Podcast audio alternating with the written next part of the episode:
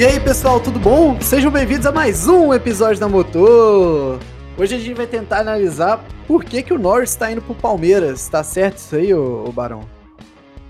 É, ele só não pode seguir aí a, a mesma história do Palmeiras que, e não ter Mundial, né? Senão vai acabar ficando feio pra, pra carreira dele, né? Mas e aí, Coelho, como é que você tá? Um alô aí pra todo mundo que tá nos acompanhando mais uma semana aí de, de motor. Vamos ver aí esse GP do Brasil e ver como é que foi o GP do México. Boa, o, Barão. Grande Prêmio do Brasil, grande prêmio mais importante para nós brasileiros, de fato, né? Não sei se você tem essa sensação também. Eu sou é, apaixonado pelo, pelo Grande Prêmio do Brasil. Em todos os sentidos, né, velho? Primeiro, porque é na nossa casa, a gente tem que, tem que apoiar. Segundo, porque, de, de certa forma, o Grande Prêmio de Interlagos sempre entrega um pouco de emoção ali. A gente vê sempre grandes provas, né, no circuito. E. Cara, eu realmente adoro o Grande Prêmio de Interlagos, adoro o final de semana. É, já fui uma vez, estou voltando esse ano novamente. É, depois de muito tempo que a gente não tem, inclusive, o Grande Prêmio aqui, né? Já que devido à Covid é, acabou não rolando no ano passado. Mas vamos ver como é que vai rolar esse ano. Espero que dê tudo certo. É, e vamos ver como é que vai rolar também a Fórmula 1 nesse Grande Prêmio do Brasil. A gente vai estar tá comentando mais pra frente, porque nesse final de semana passado a gente teve Grande Prêmio do México, não é mesmo, Barão?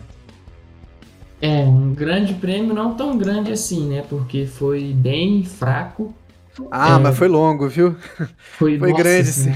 Foi longo. Tiveram dois momentos bons no, na corrida. Foi quando começou e outro foi quando ela terminou.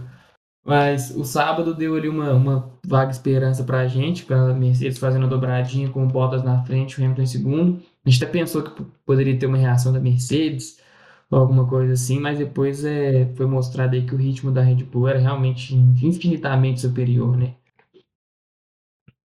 Exatamente, aquela qualificação foi de outro planeta, né? Ninguém imaginaria, eu acho, que seria daquela forma, e eu já estava comemorando já no nosso grupo, já falando, caraca, que temporada de Fórmula 1, é, nenhum favorito tinha ganho, né, com, com, grande tranquilidade, exceto pela Red Bull, se eu não me engano, por duas vezes só, né, Barão, que a gente tinha elencado é, a Red Bull, quando favorita ganhou no circuito da Áustria, né, por duas vezes, né, só por aí foram dois, né, porque teve da Estíria e da Áustria, e ganhou em Zandvoort também com alguma tranquilidade, com relativa tranquilidade, tanto no Qualify em que o Verstappen sequer é, abriu a asa né, naquela reta principal. E na corrida, então, cara, foi só a largada. O mais próximo que o Hamilton esteve do Verstappen foi, a, foi na largada. Depois daquilo, a diferença só subiu. É, sem chance realmente para o carro da Mercedes. E nesse Grande Prêmio do México, algo muito parecido, né? Exceto ali pela qualificação, que, como eu vinha falando, é, os carros da Mercedes perfilaram a primeira e segunda posição ali num negócio inacreditável, né?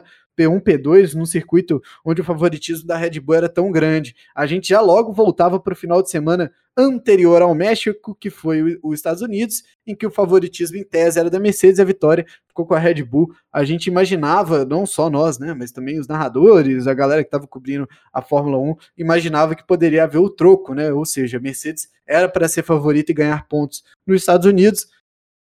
A Red Bull acabou ganhando, né? E aí se imaginava, né, que poderia acontecer dessa forma também no México, mas acabou que não, né, o Barão? Logo na primeira volta ali, uma confusão tremenda, a gente pode até entrar mais, mais adentro, né, desse, desse assunto, adentrar esse assunto, mas, cara, fato que aqui, aquilo ali foi a única coisa que aconteceu, né, na prova. De resto, eu acho que mais ali pro final, o Pérez tentando chegar no, no Hamilton, mas foi isso, né? É, o, a graça da corrida foi definida, completamente definida na largada, é, e que, assim, de qualquer maneira, mesmo se o Verstappen não tivesse pulado na frente na primeira curva, é, eu acho que seria bastante difícil da, da Mercedes conseguir sair com a vitória, porque a gente viu tanto que, que a Red Bull tinha um ritmo muito mais forte, né?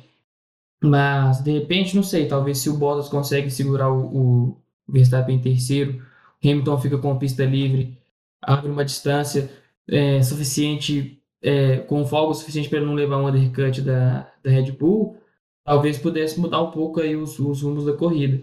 Porque a gente também viu que estava muito difícil de, de, ultrapassar na pista. O Bottas ficou, morou atrás do, do Ricardo a corrida inteira. É, o Pérez, quando chegou próximo do Hamilton na parte final da corrida, também não conseguiu ameaçar nenhuma é, ultrapassagem. Então, mesmo os carros estavam é, infinitamente superiores, tiveram, tinham um pouco de dificuldade para poder ultrapassar. Mas o que me, me deixou de, de cara, assim, me deixou incrédulo, eu diria, foi essa, essa, esse pacifismo do, do Bottas. É a segunda vez que a gente vê uma disputa do, do Verstappen contra ele e ele deixa aquela avenida totalmente aberta para ele poder passar.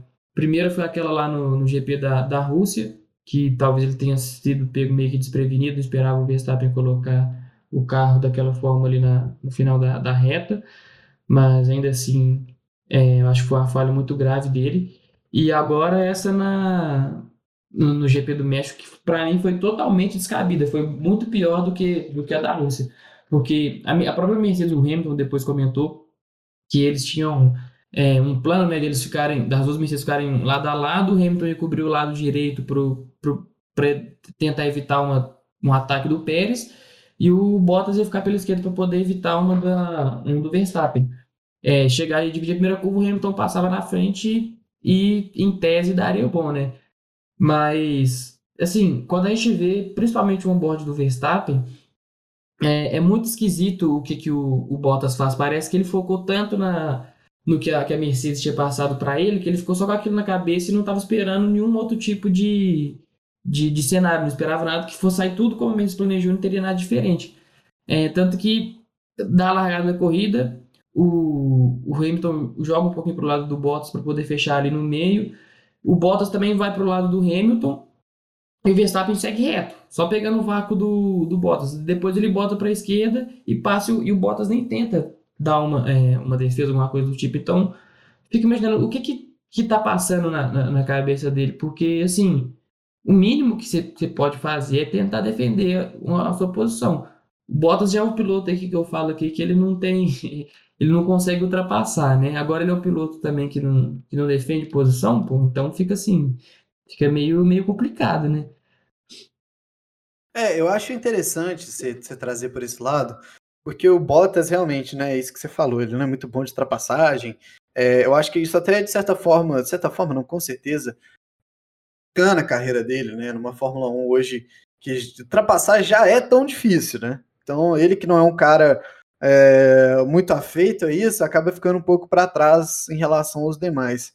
Mas de, mas de certa forma, cara, eu entendo um pouco o que aconteceu na Rússia, dele não ter lutado tanto para defender a posição, até porque era muito recente toda aquela coisa dele de ser chutado da equipe e ele ter sido obrigado a trocar de componente para acompanhar, para escoltar o Verstappen. A situação toda era muito ruim, cara, muito chata. Eu imagino que um piloto profissional de Fórmula 1 tenha ficado chateado com essa situação. Agora, passado o tempo, ele teve tempo para refletir sobre isso. É, conseguiu, conseguiu uma vitória né, nesse meio tempo e veio andando melhor, sim, de fato. É, ele, cara, tem que se entender também, né, velho? Ele recebe um salário da Mercedes, ele, ele recebe para isso, cara. E ainda tem contrato vigente, então, tipo, tem que fazer alguma coisa, velho. Não dá para ganhar com um só, não. Ainda mais que o Pérez tá virando o escudeiro master do Verstappen, né? Fez um excelente trabalho é, na Turquia e tentou, né? É, não dá para falar que ele não tentou no México, mas não conseguiu, né? E ajudou o Verstappen até nos Estados Unidos também, né? Acabou cedendo a posição e se mantendo numa posição próxima ali, né? Para ser cogitado como opção pelo Hamilton, né? Só de estar ali o piloto já incomoda de fato, algo que novamente aí não por culpa dele, né? O, o Bottas também não conseguiu fazer nesse final de semana, é, já que logo depois de tudo isso que o Barão falou, o Norris acertou ele em cheio. Logo Norris, ali na, não, foi o Ricardo, foi o Ricardo. Foi o Ricardo, é, foi o Ricardo, exatamente. O Ricardo acertou ele em cheio e, cara, além de acertar ele em cheio, ele ficou na frente do Bottas o tempo inteiro com um carro consideravelmente mais lento que o dele. E o Bottas, muito pela dificuldade da pista também, não vou jogar todas as culpas do mundo nas costas dele, mas ele não conseguiu ali também ultrapassar ali o, o Ricardo durante a prova. É, final de semana esquisito ali para o Bottas, né? Lógico, o Grande Prêmio do México, a gente não esperava muito logo de início, ele marcou a, a, P1, né? Grande conquista, inclusive, uma volta maravilhosa do Bottas, não dá para a gente tirar isso dele também. Mas durante a prova, mais uma vez, né, Barão? Acho que deixou bastante a desejar aí, é, principalmente a quem, quem torce ali pela Mercedes, né? É, deixou demais, porque a única chance que, que a Mercedes tinha era essa largada. E aqui também, é, a gente está falando mal do, do, Bottas aí também, mas cabe a gente dar, fazer uma menção honrosa aí, muito honrosa inclusive, ao Verstappen, porque essa, aquela freada e mergulhada dele naquela primeira curva foi, foi assim, é, foi espetacular também. Não dá para tirar o mérito dele. Mas é aquela coisa também, não teria acontecido se o Bottas tivesse forçado um pouquinho mais a barra para cima dele. Mas é isso, ele aproveitou a oportunidade. É, é meio que aquela guiada de campeão, né? Aproveita a oportunidade que tem, já pula para primeiro e já encaminha a corrida. Bom, essa corrida também pode ter encaminhado muita coisa, né, Não sei se você vai concordar comigo. Hoje, na minha opinião, eu acho que a Mercedes passa a depender ali de um resultado que ainda não aconteceu, assim, né, nas últimas 10 provas, talvez, em relação à Red Bull. Exceto por quando o, o Verstappen abandonou, né, por estouro de pneus, ele abandonou porque é, se chocou com o Hamilton por duas vezes. A Red Bull ainda não teve uma falha, né, por si só, unicamente dela, né. É, eu acho que nem com o próprio Pérez também, né, salve a memória. É, eu acho que não. Enfim, eu acho que nas condições normais de pista, em que, em que um dos dois vão chegar em primeiro ou em segundo, esse campeonato fica muito difícil para o Hamilton, né? É, é, se o Hamilton ganhar as próximas quatro corridas, e considerando que todas as corridas que o Verstappen terminou, ele terminou em primeiro ou terminou em segundo, então a gente pode colocar no exemplo aí que o Verstappen vai ficar todas em segundo se o Hamilton ganhar todas, é, o Hamilton ganha ainda. É, mas aí o título seria definido lá em Abu Dhabi e tal, ficaria para a última prova, mas o Hamilton teria que emplacar quatro vitórias seguidas. Se a gente for ver mais uma estatística assim, do campeonato, nenhum piloto ganhou quatro corridas seguidas. Eu acho que o Verstappen chegou a ganhar três, é, não tenho certeza. Se você puder olhar aí para mim, ou, ou, eu procuro aqui daqui a pouco para a gente poder confirmar. Mas eu acho que o Verstappen, o máximo de sequência que ele conseguiu emendar foram três. E a gente está vendo uma, uma reta final de campeonato aí que a Red Bull é consideravelmente melhor. Tem o GP do Brasil agora, que a Red Bull, que a gente vai comentar daqui a pouco, e a Red Bull chega como favorita. Qatar e Arábia Saudita não dá para cravar, porque são pistas novas. E Abu Dhabi e Red Bull é melhor. Então, o Hamilton conseguir ganhar da Red Bull nessas duas corridas vai ser muito complicado, realmente. É, então, acaba tendendo aí para a vitória, para o título do Hamilton chegar, eventualmente por uma quebra da, da Red Bull, que ainda não aconteceu, né? Mas ainda pode acontecer, né? Tá andando muito bem a Honda, mas nunca se sabe. Hamilton é, é e... Exatamente. O Hamilton no final do campeonato ele é muito sortudo, né? De fato. Se bem que é, não querendo adiantar a pauta Brasil, o GP do Brasil já trouxe boas e más lembranças, né, para o Hamilton em momentos muito próximos um do outro, 2007, 2008. É, ele errou, né, na curva do lago em 2007 e em 2008. Todo mundo conhece a história, né? Por mais que ele tenha tido azar também no Grande Prêmio, né? Não dá para falar que não. É, foi uma corrida, se você olha por alto, né? Foi uma corrida ruim do Hamilton, né? Não era para ele estar aquela, naquela posição daquela forma. E mesmo assim ele ainda conseguiu o resultado. Mas enfim, você comentou aí das três vitórias seguidas, que é o melhor resultado. Foi realmente do Verstappen, né? No Grande Prêmio da França, o Grande Prêmio da Estíria e o da Áustria foram as três vitórias seguidas, interrompidos logo em sequência pelo Grande Prêmio de Silverstone, e aí depois vencido pelo Lewis Hamilton, né? Aí depois foi Hungria com Ocon, aí Bélgica o Verstappen ganhou de novo, Holanda deu Verstappen, enfileirando duas, mas aí o Grande Prêmio da Itália aconteceu tudo aquilo. Grande Prêmio da Rússia, o Hamilton ganhou. Turquia, quem ganhou foi o Bottas. Aí o Grande Prêmio dos Estados Unidos, já recomeçando a contagem, né, Barão? Grande Prêmio dos Estados Unidos, Verstappen, México, Verstappen e GP do Brasil a, a acontecer, né? Enfim, é, seguindo do GP do Brasil, a gente tem logo no final de semana seguinte também GP do, o Grande Prêmio do Catar, né? Então vamos Vamos ver ali como é que vai ficar se o Verstappen ganha no Brasil. É muito provável ali que ele que ele, que ele alcance né, essa, essa terceira vitória, já que a Red Bull tem um certo favoritismo. Mas vamos, para terminar com, com o Grande Prêmio do México, vamos para a votação de melhor, pior piloto, equipe, etc. Vamos, vamos nessa. Então vamos lá, Barão. Eu acho que você já se explicou em relação ao que foi o Grande Prêmio do México, mas eu vou pedir para que você transforme isso numa nota de 0 a 10. Foi mal, meu microfone desligado. É, uh, você, você tá com, com o documentos em aberto aí, aquele que a gente. Tô, tô sim. Qual que foi a menor nota que eu dei no ano? Foi para Mônaco, né? A pior nota, acho que uhum. a gente uhum. não votou em Mônaco, a gente votou na Estíria. Foi a pior é. nota, foi a sua pior nota acho que foi 5. Aonde que foi? Na Estíria, no, no, primeiro Grande Prêmio da Áustria. É, ele foi bem ruim mesmo. Foi horrível, é, foi muito teve, ruim. Teve um outro ruim também depois, não teve, eu acho? A Holanda. Teve o próprio Grande Prêmio da Áustria, que é, não, a da Áustria a gente, seu, seu voto foi 7,5, foi certamente alto. O, o, Grande Prêmio da Holanda a gente deu uma nota média de 6, eu dei 5,5, você deu 6 na, na Holanda. É, o Grande Prêmio da Turquia teve umas notas um pouco baixas também, o Grande Prêmio dos Estados Unidos também foram mais ou menos Nova, baixas. Na Áustria eu dei 7,5? Não, não. É, na Áustria você deu 7,5. Alguma coisa te moveu na Áustria aí que você achou é, muito massa. Acho, que foi o Norris. Ou o é, Russell, acho que foi o é, Russell. Alguma coisa assim.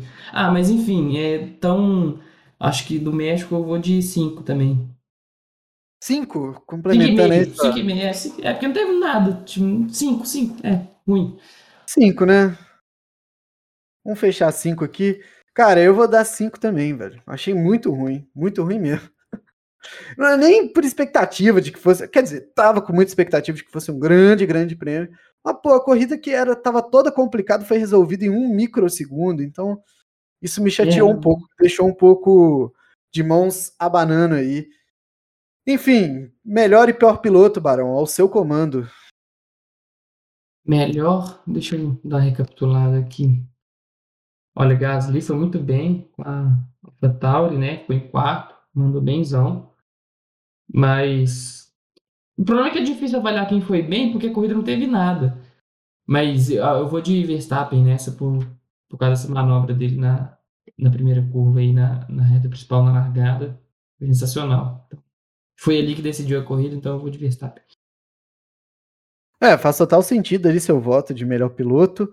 Eu tendo a concordar também, viu, Barão? Melhor piloto, eu acho que foi o Max Verstappen, então, já que, né, mais uma vez o Luiz não pôde estar com a gente, é, os dois votos. Então, o Verstappen foi o melhor piloto com unânime, né? De forma unânime. É. Eu Pior. acho uma coisa, só um, comentário, é, assim, que meio injusto que aconteceu, porque o piloto do dia ter sido eleito o Pérez, porque o Pérez também, apesar de ter chegado no, no pódio, ele não fez nada na corrida, né? Se a gente for. Ele meio que herdou a posição do Bottas. E é, eu diria que, de certa forma, Barão, o, o, Max, o Max Verstappen, o Sérgio Pérez não fez a única coisa que ele poderia ter feito na corrida, que era ultrapassar o Hamilton com um material muito melhor, um pneu muito melhor, correndo dentro de casa. Ele teve, ele errou por várias vezes ali na aproximação, e aí não tem como falar, ele errou de fato, né? Todo mundo que estava vendo a corrida percebeu ali que ele, por várias vezes, ele se aproximou errado, é, chegou com material mais desgastado para ultrapassar o Hamilton, chegou duas, três, quatro vezes, o Hamilton toda vez é, conseguir escapar dele. Então, realmente, cara, eu acho que não foi um final de semana legal, não. Ele ganhou ali pela festa que estava acontecendo e foi muito maneiro mesmo. Não dá para ignorar esse fato, foi muito legal. Tudo, tudo que aconteceu ali no Grande Prêmio do México. Não espero nada menos que isso para o Brasil, tomara, né? É, mas enfim, cara, pilotar bem ali, o Sérgio Pérez não pilotou, não, velho. Eu acho que ele foi nota 5 ali, bem médio. Não foi o pior piloto do dia, mas, pô, não foi o melhor nunca, né? É, não tava nem perto de ser o melhor. Mas pois é, então... já...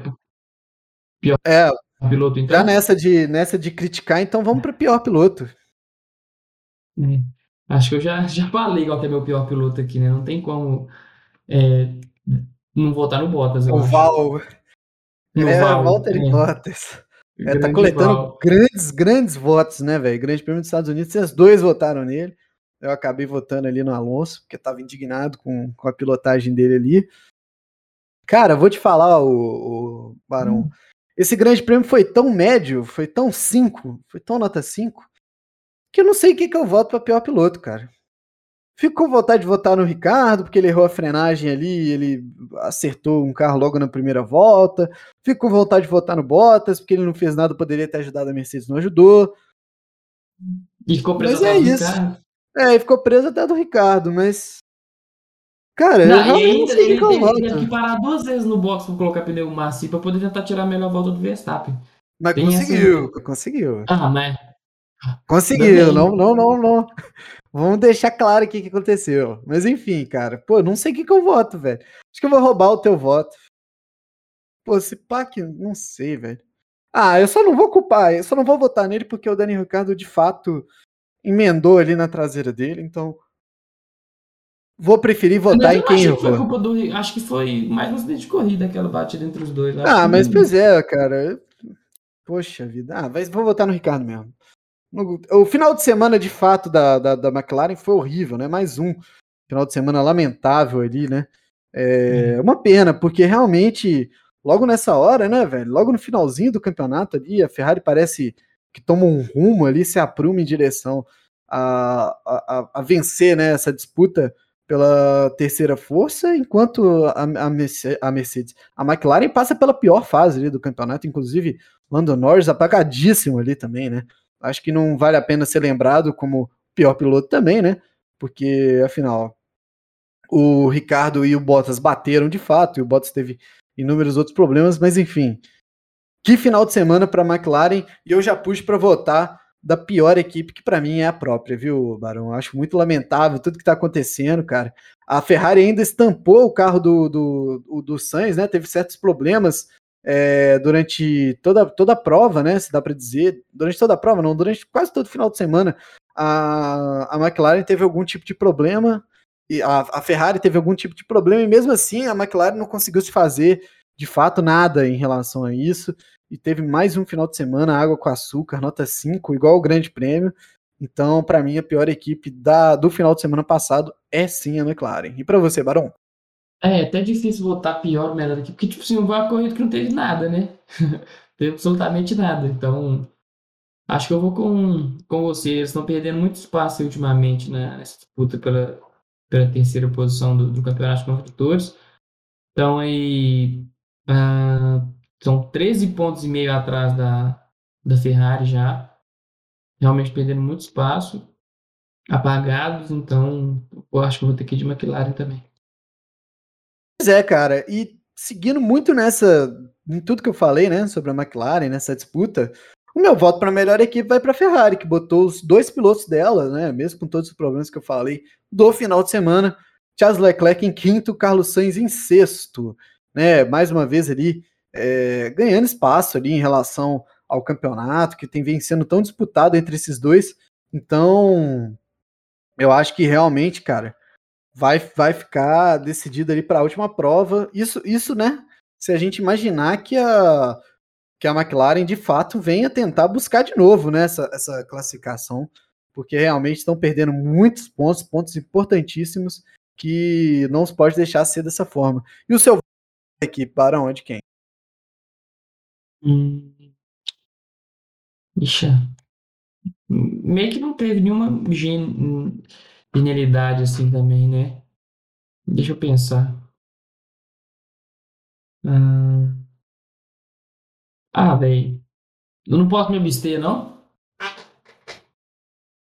Não pode, não pode. Realmente melhor tá. Tá, ah, vou de, vou de Ferrari com você também, então, porque. Porque mostra um avanço interessante deles aí na, na temporada, principalmente em relação ao ano passado é, notória essa, essa evolução que eles têm, têm tido aí ao longo do ano. Mas por essa razão, não pela corrida em si. É, eu acho que o que dá para coletar é isso, né? Eu tava comentando também, caraca, a gente foi quase unânime, só não foi pelo causa, por causa do Daniel Ricardo, do pior piloto. Mas enfim, é, o que a gente estava comentando também, se eu não me engano, a Red Bull teve alguma preocupação em relação à asa, né, traseira. Eu acho que eles até trocaram a asa traseira do Pérez é, na classificação, foi um negócio que o Pérez meio que reclamou. É, é... O, da, a asa traseira do Pérez que, que eles trocaram é porque a Red Bull já estava com um problema na asa, mas acho que era nos dois carros, que era no DRS Tanto que eu não lembro qual deles que foi que a, a filmagem da a transmissão mostrou a, aquelas fitas. Foi no Pérez. É, na. na tipo, para poder consertar a asa mesmo. Mas o problema do Pérez foi que o Verstappen, durante o treino livre, ele teve um problema na, na asa traseira. Acho que não sei se foi uma quebra, alguma coisa assim. E para classificação, eles trocaram essa asa, com, botaram a do carro do Pérez, que estava melhor na do Verstappen, e a do Verstappen no carro do Pérez. Por isso que ele não, não performou tão bem na classificação. Foi isso aí que deixou ele meio chateado. É, exatamente. E a gente lembra, né, também pelo, pela, pela prova, né, que, é do, dos Estados Unidos, em que o Hamilton foi, foi assim, perdeu algum, alguma concentração, assim, dá para dizer, por aquele problema da Mercedes. Eu acredito que isso possa ter sido similar ali, né, na, na, no final de semana da Red Bull, eles terem perdido um pouco de concentração ali no treino classificatório e acabaram perdendo P1 e P2 para a Mercedes. Enfim, Barão, Grande Prêmio do México está servido? Já, já, já passou? Graças a Deus já, né? Péssimo GP. longo, longo, longo. Enfim, Grande Prêmio do Brasil. Vamos lá, né, cara? Estamos em casa.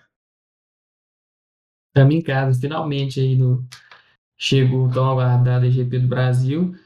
É, vamos ver se a gente vai ter corrida tão boa quanto nos últimos anos. Né? A expectativa era que o Verstappen e o Hamilton é, largassem próximos um, dos outros, um do outro aí, mas aparentemente isso não vai acontecer porque o Hamilton já vai ser punido com cinco posições no grid, porque vai trocar o motor a combustão dele. É, a Mercedes achava que tinha resolvido lá o, o problema que eles tinham, aquele problema que estava tendo em todos os carros mas eles perceberam, que é o que você tinha citado da, na, da, no GP de Austin, né, lá nos Estados Unidos, mas eles perceberam a queda de pressão da água durante a corrida no, no México e eles optaram por, por, fazer essa troca do, do motor do Hamilton. É, e aí a gente pode discutir um debate que a, a Mercedes se perdeu nessa, nessa questão de, de troca de motores né, durante a temporada. E fez uma é, troca meio perdeu, boca se perdeu completamente, né, Barão? A gente até imaginou que aquela troca. É... Várias trocas né, da Mercedes, a gente imaginou que seria por algum tipo de atualização. É... A Mercedes que tinha uma confiabilidade muito alta, né, Barão? A gente sempre, sempre via outras equipes sofrerem para tentar ter um rendimento delas, às vezes pedindo até demais do, do equipamento. Eu acho que dessa vez, nesse ano, isso aconteceu com a própria Mercedes, né? Acho que eles, para tentar pegar, principalmente ali no início do ano, o desempenho que estava muito acima da média da Red Bull, acabaram pedindo demais ali do material. É, por várias vezes a gente viu o Hamilton perdendo posições e trocas muito mal feitas, eu acho, no, no, em relação à pontualidade, sabe? A opção da troca. Eu acho que foi bem abaixo da média, de formas gerais. Então, Cara, com certeza grande parte do campeonato tá perdido em pontos por aí. Se você bota lá em Istambul, por exemplo, cara, acabou de trocar o motor, perdeu cinco posições, chegou, chegou numa posição, foi em quinto, né, em Istambul. Foi, então, realmente, que... lamentável, né? Não valeu a pena, não valeu a pena trocar é, só uma parte do motor para chegar em quinto, né? Perdeu cinco posições, é, andou, andou, andou, quase não saiu do lugar, né, cara? Parou lá em quinto de novo, né? Se caso teria perdido, perdia seis, né? Largaria em sexto. E, cara, acho que foi lamentável. A, a Mercedes tinha que relacionar melhor aí essas condições. É, trocou no final de semana de Austin, né? Três, três pilotos, com o Russell, o Vettel e o Bottas. E, é, foi o Bottas mesmo? Foi, né? Foi, foi o Bottas. Então, esse negócio que você falou é muito interessante. Esse, esse ano a Mercedes, que era, que era a Mercedes, né, sinônimo de confiabilidade, muito raramente abandonava, segue sem abandonar esse ano, mas perdendo muitas posições de grid, e num grid que é cada vez, mais uma vez falando, é cada vez mais difícil de, se ultrapassar, já que a média do grid, né, o pelotão médio, tá muito aguerrido, com grandes pilotos ali que se defendem muito bem. A gente já pode ver que até o próprio Tsunoda ali tem condição de, de se defender de uma, de uma grande disputa, né? É, é tirando essa, essas vacilas que eles deram com o Hamilton, tem as inúmeras trocas com o Bottas também, que aí hoje a gente vê cobrando preço aí no, no campeonato de construtor. É, a diferença da Mercedes para Red Bull agora é de um ponto só, e eles trocaram o motor do Bottas inúmeras vezes, trocaram é, no momento certo ali no GP da Itália, né? Porque ele já ia precisar fazer a troca. Aí logo depois é o GP da Rússia, eles trocam, mas trocam para poder é, fazer meio que uma marcação em cima do Verstappen e não deu certo. E agora troca de novo porque estava dando problema aí nos Estados Unidos. Então, assim, num período de o quê? Foram cinco corridas de intervalo entre uma e outra? É, o. Eu não, eu não sei se é exatamente isso que você está querendo falar, mas o Bottas trocou acho que mais que isso, né? De fato. É, mas ele às, trocou... vezes que ele foi, às vezes que ele foi punido, eu acho que foi só nessas três, não foi não? É, ele, trocou, ele trocou na Rússia, trocou nos Estados na, Unidos. Na Rússia ele trocou. É, na Rússia ele trocou, Estados trocou, Unidos. Trocou, trocou, é, pra, sim, passar. Sim. Pra, é, pra eu acabei de falar isso aqui. É, é esqueceu. É. É, quais outros momentos, cara? Itália, o Bottas trocou mais. Acho que foram nas três, Itália, Rússia e. Ele trocou junto, ele trocou junto com a punição, né? Dele, quando da Hungria. Não foi? Ah, então trocou na Bélgica. Será que trocou? Eu acho que ele é, trocou, trocou, junto porque, com a. Porque ele ficou em décimo. É, acho que ele trocou também. Realmente. Cara, o Bottas trocou muito de motor. Trocou muito de motor. É... Eu não sei se esse rendimento foi, foi transportado para dentro do carro, não, velho. Que por si só já é um problema. O que eu tava comentando com você antes de começar o programa era que, cara, tomara que venha com algum tipo de melhora, né? Isso pro carro da Mercedes, porque mais uma vez, cara, não fa... Ah, vendo agora de onde estou vendo, né, não fazia sentido nenhum é, a troca de motor ali em Istambul, né, uma pista, uma pista, uma pista onde se tem, se tinha uma vantagem, né, da Mercedes, ele acabou que trocou ali, ficou naquele meio de pelotão, não valeu a pena.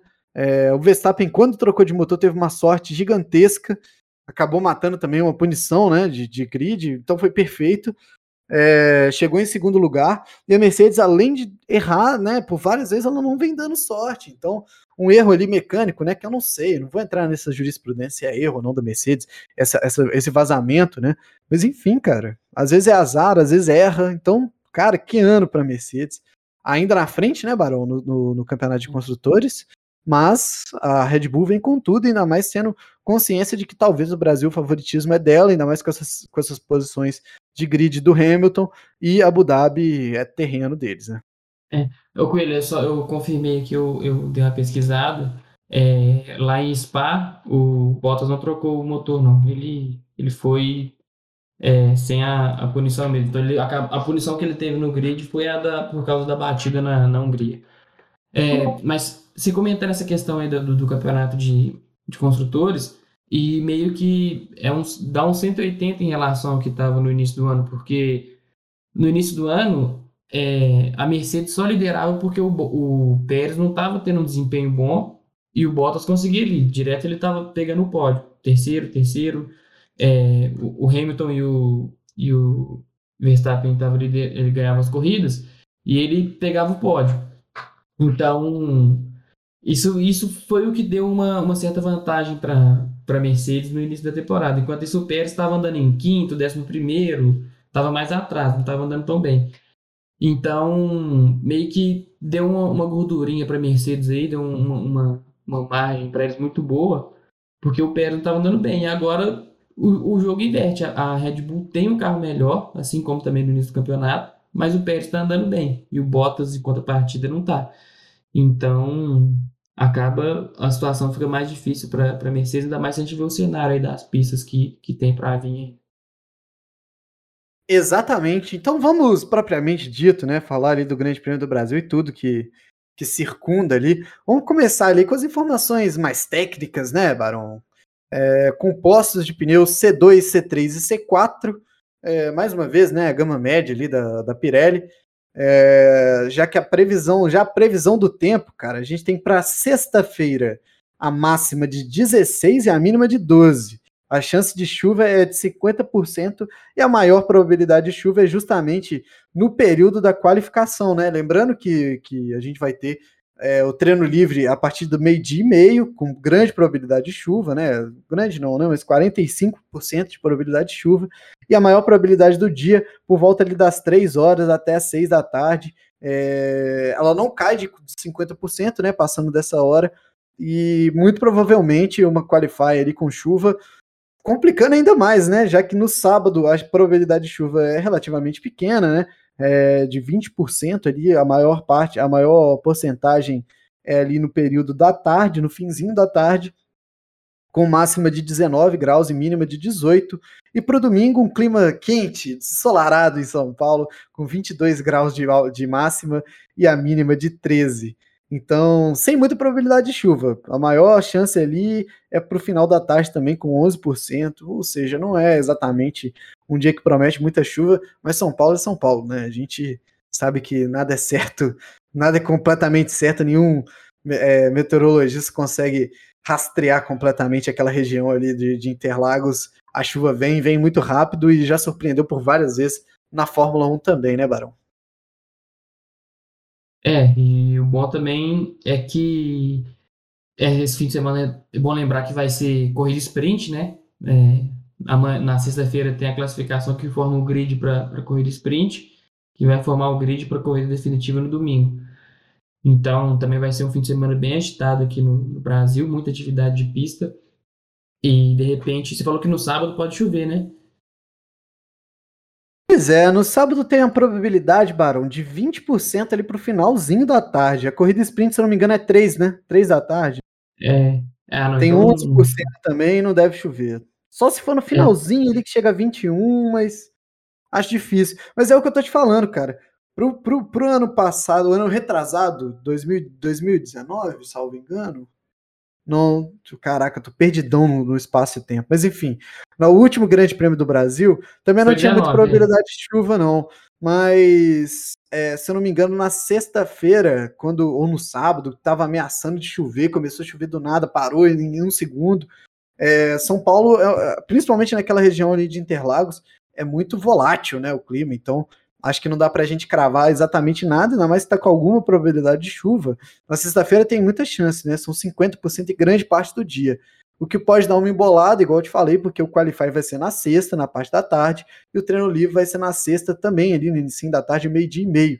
Então os carros vão ter o primeiro contato com a pista e logo depois já vão para o Qualify de chuva para poder correr nos dois dias é, com a pista seca. Então vai ser divertido, né? De fato ver toda essa confusão, ainda mais com, com o tempero né, do Hamilton sendo punido mais uma vez por troca de motor de combustão e a gente tendo um dado, né, nada oficial, né, uma probabilidade nada formal, já que nas duas provas de sprint os dois pilotos disputando o campeonato de pilotos, né, o Hamilton e o Verstappen entraram em colisão, né, em rota de colisão e aí fica surpreso, fica pergunta, né? Será que toda corrida sprint esses caras vão, vão se encontrar na pista?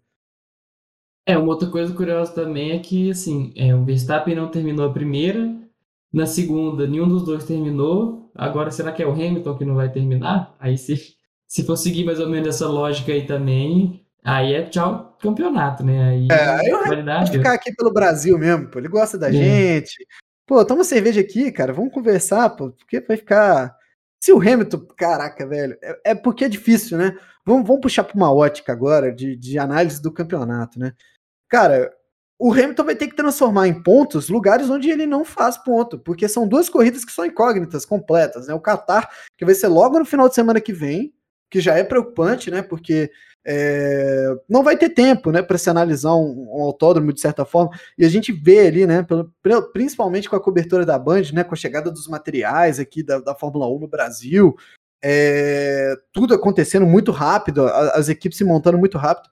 Eu acho que não tem esse respiro para a Mercedes poder entender o que está acontecendo. E eles vão ter que transformar em pontos em primeiro lugar, porque o que interessa basicamente é isso, ainda mais com esse dado do Max Verstappen, ou chega em primeiro ou chega em segundo quando termina, é isso, cara. O, o Hamilton tem que transformar em ponto onde não é, onde não deveria ser. O México já passou. O Brasil agora seria a melhor oportunidade, não sei se você vem concordar comigo, já que tem a sprint race e que, cara, o Brasil é um lugar onde a Mercedes já teve uma certa vantagem há um tempo atrás também, né? Mas agora, mais próximo, a Red Bull realmente tem andando, tem, vem andado muito melhor. Mas enfim, velho, que, que, que pode acontecer nesse campeonato para o Hamilton chegar além do incomum, né? Que seria a Red Bull abandonando. É, se for seguir mais ou menos a, a, uma ótica também que teve no ano passado, ano passado foram três corridas na Itália e o Verstappen não terminou nenhuma das três. Esse ano são três corridas sprint, ele podia não terminar nenhuma das três também, né? Vai que dá uma falha aí no, no motor da Honda, algum problema, ele, ele acaba abandonando. Aí o campeonato ia voltar a pegar fogo, ia ter, a disputa ia ficar viva de novo. E confesso que pelo lado de fã, assim, seria um tanto interessante. Mas essa, é, essas temperaturas baixas é, é mais um, um, um alento para a Mercedes, um consolo, porque é, em temperaturas altas a gente sabe que eles não andam muito bem, eles têm muito problema quando está muito calor.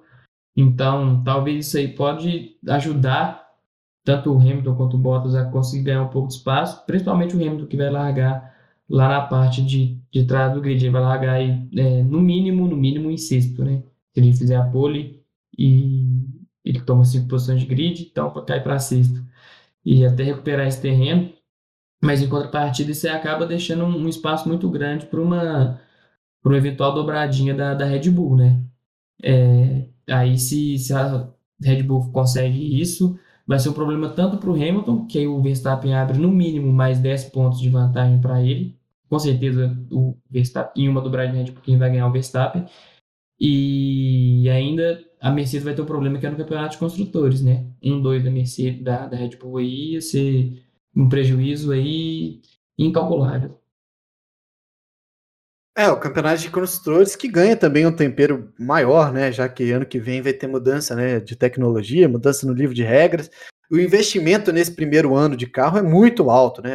É, são muita, muitas pesquisas é, a se fazer para que se alcance, né? Porque muita coisa acaba não terminada, ainda mais com essa limitação muito grande que a gente tem hoje em dia é, de testes, né? Então, logo no início da temporada, com certeza com o Pix da, da FIA já feito ali, o primeiro colocado da, do Construtores com certeza estar muito feliz é, em sobrar um cascalho a mais ali para poder desenvolver o carro durante o ano. Agora, Barão, antes de passar ali a classificação dos pilotos e das equipes, um outro fator que me veio à cabeça agora é o Pérez, a gente sempre fala né, dele é, mal, assim, indo consideravelmente mal ali nos qualifies, né? Ele, ele, ao contrário do Bottas, não vai muito bem no qualify, mas vai consideravelmente bem também na corrida. Ele vai melhor ali nas corridas do que no qualify. Ele, no Grande Prêmio da Itália, ele ficou em quinto, né? Na prova final. É, no Grande Prêmio da, de Silverstone, ele foi completamente atrapalhado, né? Me lembro da gente realmente puxando, puxando a orelha dele ali, falando que ele poderia ir um pouco ele melhor. Ele foi atrapalhado, né? Eu acho, não foi não? É... Acho que foi ele que... Não, ele foi atrapalhado que eu falo de, de... Ele foi mesmo, né? Ele sozinho. Ele rodou sozinho, se eu não me engano, na Sprint Race, alguma é, coisa do tipo. E ele, em grande forma, né, eu diria, não, não que ele tenha dado excepcionalmente bem no México, como a gente falou, né, mas ele no Brasil, ele, ele no México foi muito acalorado, todo, tudo foi em volta dele, né, comemoração de fato. Eu acho que o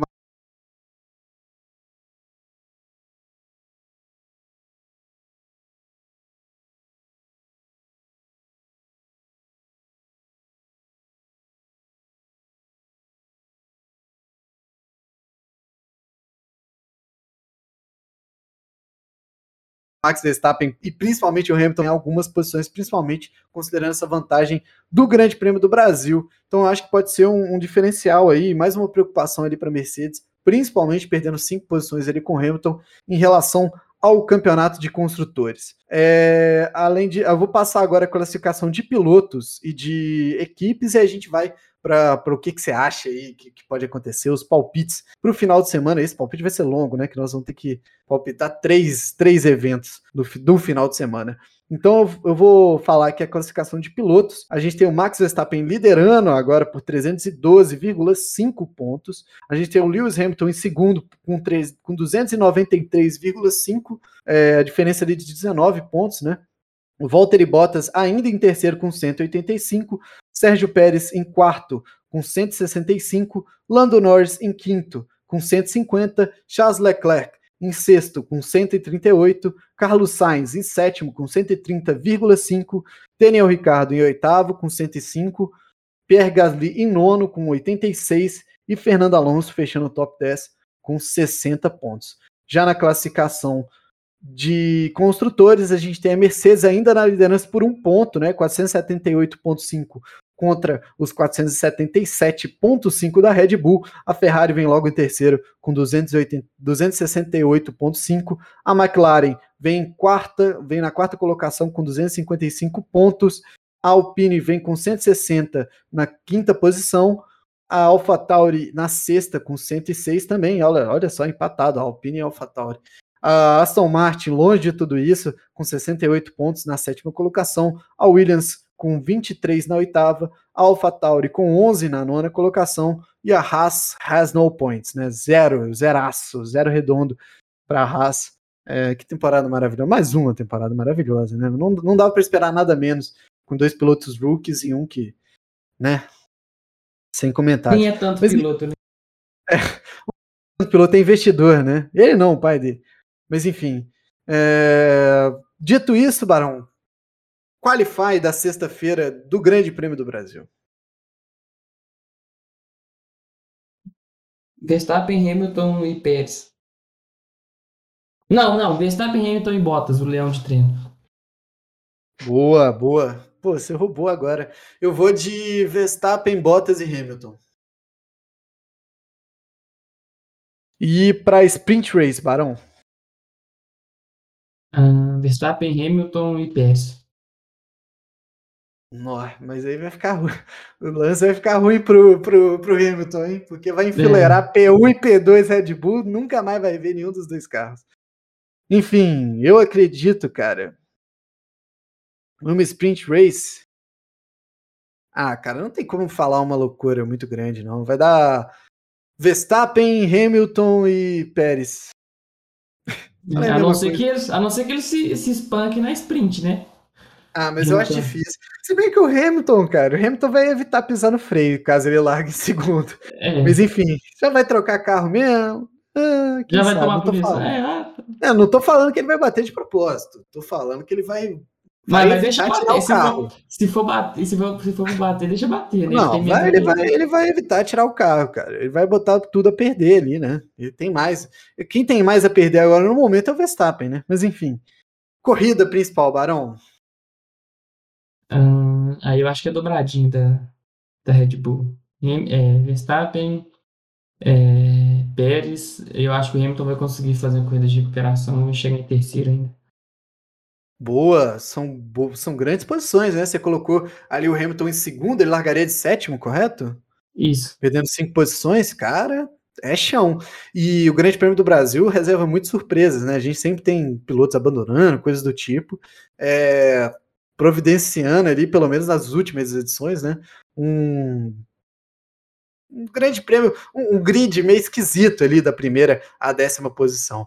Mas enfim, eu acredito que também será uma, dobra, uma dobradinha, viu? Eu acho que vai ser com o próprio Verstappen em primeiro, Pérez em segundo, e na terceira posição tô acreditando numa retomada, pior que não, cara. Ia falar uma retomada da McLaren, mas eu acho que a Ferrari anda bem.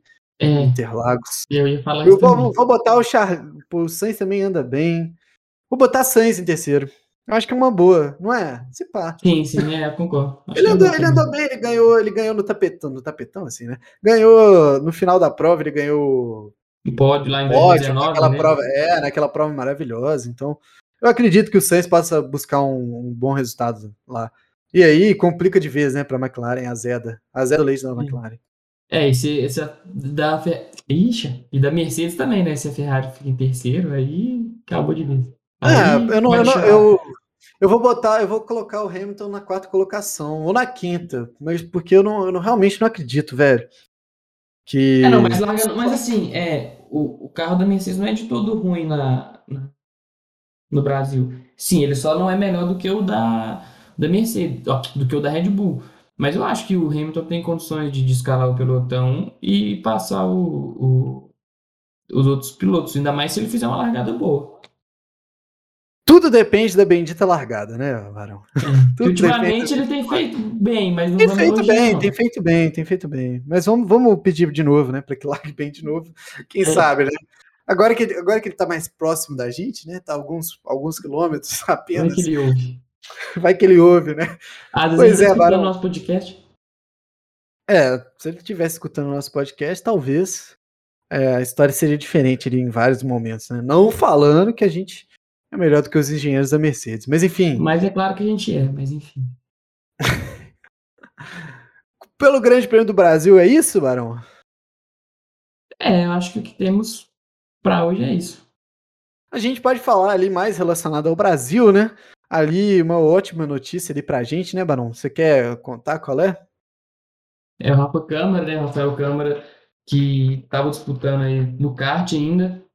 Ele entrou para a academia de pilotos da Ferrari, é, assim como o Gianluca Petekoff já foi, é, o Enzo Fittipaldi já, já foi também. O Felipe Massa também foi o primeiro piloto da, da academia de, é, da, da, Ferrari, chegou até a Fórmula 1. Então ele vai começar a seguir o caminho dele aí na, na base. Quem sabe ele a gente não veja um, um brasileiro aí na, na Fórmula 1 correndo pela Ferrari. E eu até comentei com vocês no, no grupo, quando a gente viu essa notícia, e ele entra num momento interessante assim na, na academia, porque essa questão de, do, do circo da Fórmula 1, tudo depende de você estar no lugar certo na hora certa. E a gente foi parar para analisar é, o que, que a, a, Ferrari tem de base, o que, que já tem na, na Fórmula 1. A gente vai pegando aí do, do degrau mais alto até o mais baixo. É, o Rafael Câmara tem 16 anos. Ele então deve ter que fazer Fórmula 4, Fórmula 3, Fórmula 2, é, até chegar na Fórmula 1. Se, se eventualmente ele fizer um ano de cada, cada categoria, ele, em daqui três anos ele já vai estar tá lá na. Ele chegaria na Fórmula 1. Mas eu acredito que, principalmente na Fórmula 3 e na Fórmula 4, é, se ele não performar tão bem nos primeiros anos, ele fique mais de um ano lá na categoria. Então vamos colocar aí uns, sei lá, cinco anos para ele poder chegar na, na Fórmula 1. Vou colocar, ele tem 16, chega lá com 21, que é uma idade boa, já deu para ah, acumular quilometragem. É, a gente pega na Fórmula 1, o Leclerc que hoje está na Ferrari tem contrato até 2023 ou 2024, não sei. É, se até lá a Ferrari não tiver entregue a ele um, um, equipamento competitivo, é, ou a relação dele lá não tiver tão boa tal, é, não vejo ele continuando lá. Pode ser que ele, que ele mude de equipe. E ainda mais que tem um outro piloto que a Ferrari já está preparando para poder chegar até lá, que é o Mick Schumacher.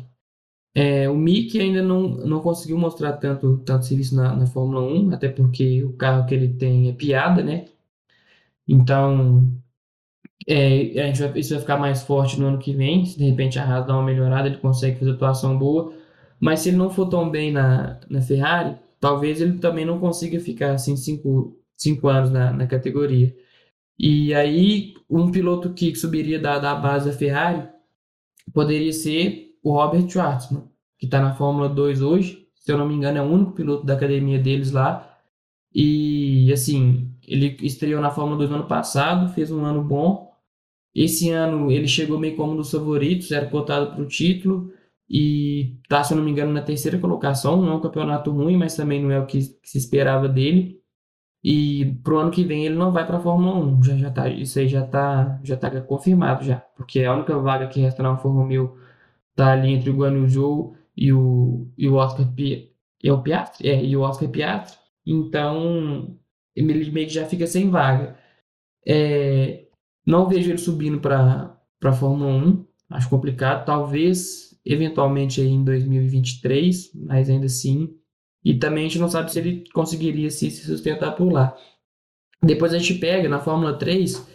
É, a Ferrari não tem nenhum grande nome assim é, correndo, nenhum piloto que, que esteja na academia dela, dela por lá. Então, com essa, esses poucos pilotos assim de destaque, é, é uma boa pro, pro Rafael Câmara, principalmente se ele for bem aí na, nesses, nesses degraus que levam até a, a Fórmula 1. É, se ele fizer uma, bo, boas campanhas, é, eu vejo ele com potencial sim para poder, poder chegar até a, como chega por uma equipe menor, meio que subsidiária assim, da Ferrari, digamos, meio como que é o, o que é a Alfa Romeo hoje, ou a Haas, e de repente é, consiga uma vaga na, na, Ferrari. A não ser que assim, a Ferrari opte depois por buscar pilotos de fora, né? Assim como ela fez pegando o Sainz ou coisa do tipo. Mas se a academia tá aí, é para isso, né? Então, é, o cenário parece favorável para ele. É, se a gente, aí você acha que analisou muito bem, né? Toda essa questão de tempo. O Robert Schwarzman, além de tudo, pega um outro piloto que é muito favorito, né? Por parte da Ferrari, por parte dos fãs. Tem um apelo muito grande, né? Justamente por ser filho de quem, né? Então, é muito difícil para ele. Ele não encaixou exatamente esse ano. O companheiro de equipe dele, por vez, foi muito bem, né? Foi muito bem, numa condição meio parecida, um pouco, com, com, com o Drogovic. O companheiro de equipe do Drogovic foi muito bem. E o Drogovic não conseguiu entregar o que a gente esperava dele esse ano. E dentro da Ferrari, cara, as coisas são muito difíceis, né? A gente já viu que eles se livram é, de qualquer um conforme precisar, né? Acho que a relação é, um da Ferrari é exemplo, é muito pelo resultado. Um exemplo disso é, é, é o próprio Carl Wylot, que foi vice na, na Fórmula 2 no ano passado, perdeu para o Mick. É, esse ano não continuou na, na Fórmula 2 e a Ferrari, ele meio que tá parado, assim. Eu, se eu não me engano, ele tá negociando, é, negociou algumas, teve algumas negociações com a Indy, uma coisa do tipo. Mas acabou que ele é um piloto que também não vai chegar até a Fórmula 1. E foi da academia, né? Isso pode é, eventualmente acontecer com a Câmara? Pode, mas o cenário aparentemente é bom. Meio que depende só dele, né? Acho que a pergunta é: ele conseguiria entrar na, na, Fórmula 1 sem essa questão de equipe, essa, essa academia? E a resposta é muito provavelmente não, cara. Qual foi o último exemplo de piloto que entrou sem ser de academia, né? A gente pode até fazer um estudo sério disso algum dia e poder estar tá trazendo os dados aqui, né? Porque se eu busco de cabeça, cara, recentemente. Quase Tem os todos... né? Uns, é, mas é, é, por outros motivos, né? é. é por outros motivos. E mesmo assim, né, a gente vai ver ele muito provavelmente o companheiro do Guanuzou que ele é também da academia da Alpine, né? Então é, é muito difícil, cara, muito difícil. A gente vê na própria Fórmula 2, assim, grande parte dos pilotos que estão correndo ali em, em, carros competitivos são de academia, né? Em carros competitivos são de academia. É, eu acho que é o futuro mesmo da Fórmula 1, é você conseguir, né, alcançar é, essas academias e poder tá sendo estruturado, que sua carreira sendo estruturada em razão disso. Até porque elas ajudam muito também, né? Por exemplo, a academia da Ferrari pode te colocar é, numa prema da vida, né? Na, na, Fórmula 2, em que você vai ter muito mais chance de estar tá correndo um carro de qualidade, né? Já que a gente sabe e conhece muito bem que a prema é bem acima da média. Enfim, toda sorte ao Rafa Câmara, eu imagino que ele realmente é um piloto excepcional, né? Eh, tem muita promessa em volta do nome dele. Eu espero que isso não atrapalhe a, a, carreira dele, né? Espero que muito pelo contrário ajude a alcançar tudo que se espera dele, né? Vamos ver, vamos ver o que pode acontecer, cara. Tô bem animado. Eu acho que talvez seja a nossa próxima chance aí de um, de um piloto dentro da, da, da Fórmula 1, né? Ainda mais com essa ajuda da, da academia da Ferrari, que, como a gente vem falando, cara, é muito importante mesmo para a Fórmula 1 atual. Mas então, Barão, mais alguma coisa? Não, Coelho, por hoje, o que temos para hoje é, é, isso. Pois é, Grande Prêmio do Brasil, nesse próximo final de semana, bandeirada final por, por aqui para o motor. É, eu fico nessa, vou agradecendo todo mundo que escutou a gente até aqui. É, tudo, tudo certo aí para quem for curtir o Grande Prêmio dos lá, como eu vou, tô, tô saindo logo mais. É, para quem vai estar tá vendo de casa também, eu sempre final de semana que foi muito importante para mim, foi muito importante porque eu gostasse de Fórmula 1 de verdade. Porque uma proximidade é muito importante, né? Eu, ano passado, que não teve aqui no Brasil, eu fiquei muito chateado, além de ser um circuito que eu gosto muito por tudo que significa, né? O autódromo José Carlos Paz para a gente, é, fã de Fórmula 1, fã de brasileiros, tudo que aconteceu já aconteceu lá, né? Então, o Grande Prêmio do Brasil tem muito significado muito forte para mim. E, enfim, vamos lá, né? Vamos nessa. Bandeirada é, então é final. Forte abraço. Obrigado a todo é, mundo que está a gente. Uma boa corrida aqui no Brasil. Você que acompanhou a gente até aqui, se possível, compartilhe a gente com seus amigos aí que gostam de automobilismo. É, se puder dar aquela força na, nas redes sociais, compartilhando.